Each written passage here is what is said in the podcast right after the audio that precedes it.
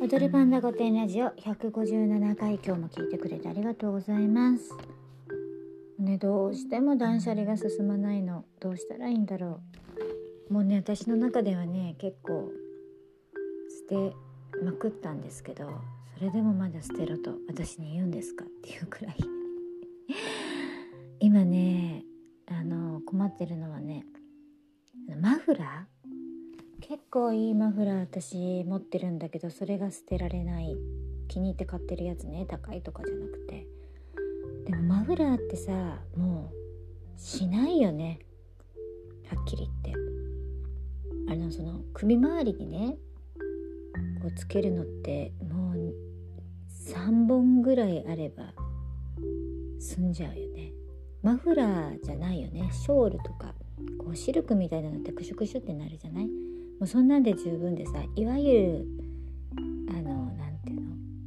こうマフラーですみたいなのって多分登場ここ何年かしてないのよ。車にも乗るしね。でも捨てられないのよ。もうそこはなストールとか流行った時があったしね。結構それでもねショール系はしてたんだけどここに来てねマフラーが場所を取ってんじゃないかってことが気づいたのとあと下着の多さ。下着さあのヘビロテしないで端からさ使ってるからさダメにならないよね。だ下着も結構場所を取る。あとカーディガン。ちょっと羽織るみたいなのが好きなのかさちょっと羽織るばっかりなのよ。結局ちょっと羽織るの上にもう一個羽織るんだけどさ。あもうそこいよいよそこに手をつけなきゃいけなくなってきたのかっていうくらいあの断捨離をはスルスル言ってね結構経ってる結構経ってるのにねまだしないと息苦しいという。あとなんか書類系ね文房具とかね。あー家が広かったら広かったじゃないよね。広くってもきっと置いちゃうからね。もう頑張って今日もねせっかく時間があるから断捨離したいと思いますけどあの分別ってみんなどうですか？うち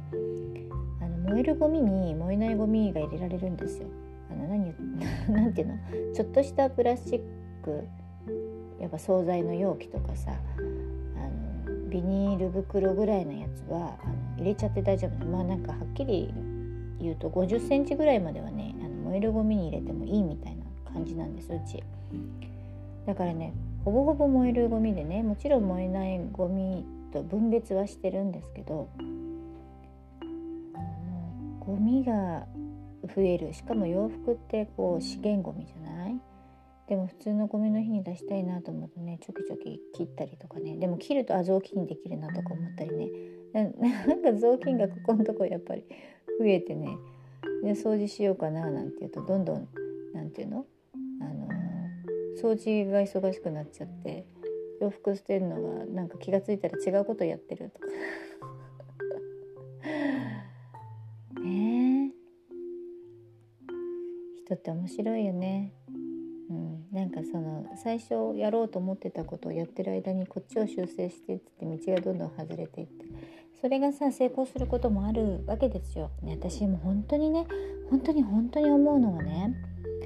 あのまあまあノリでね。ノリで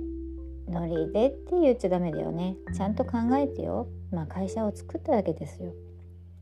でもそんななんていうのかな。あの絶対これでやってやるぞとか絶対これでこう売り上げを立て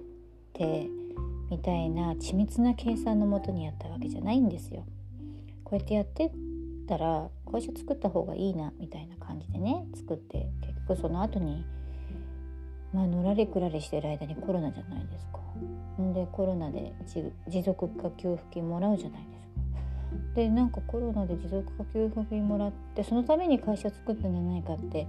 あのまあまあそんなキンキンじゃないですけどねあのそんな風に思うくらいでねそしたらさ会社がある方がメリットがね大きいことが、まあ、次々現れて作らなくてもいいけどどっかで作った方がいいななんて言うならもうもともと持ってるやつを使おうって言ってねあのまあ話がいろいろ好転していくわけですよ。でその会社作った時はさそんなことまで思って作ってなかったんだけどもともとねあのある志があって作ったんですけど実際はそこが、まあ、結論からするとそこが伸びたわけではなくてね。全く違うことをやってるだけど作ってよかったっていうことなんですよ。だから思った通りにさ進,、ま、進みはしないけどさ作ったおかげでよかったっていうのはすごい感じてて。ね。だからあの時一歩踏み出してよかったってあの思うことがここ12年で、まあ、何個かあって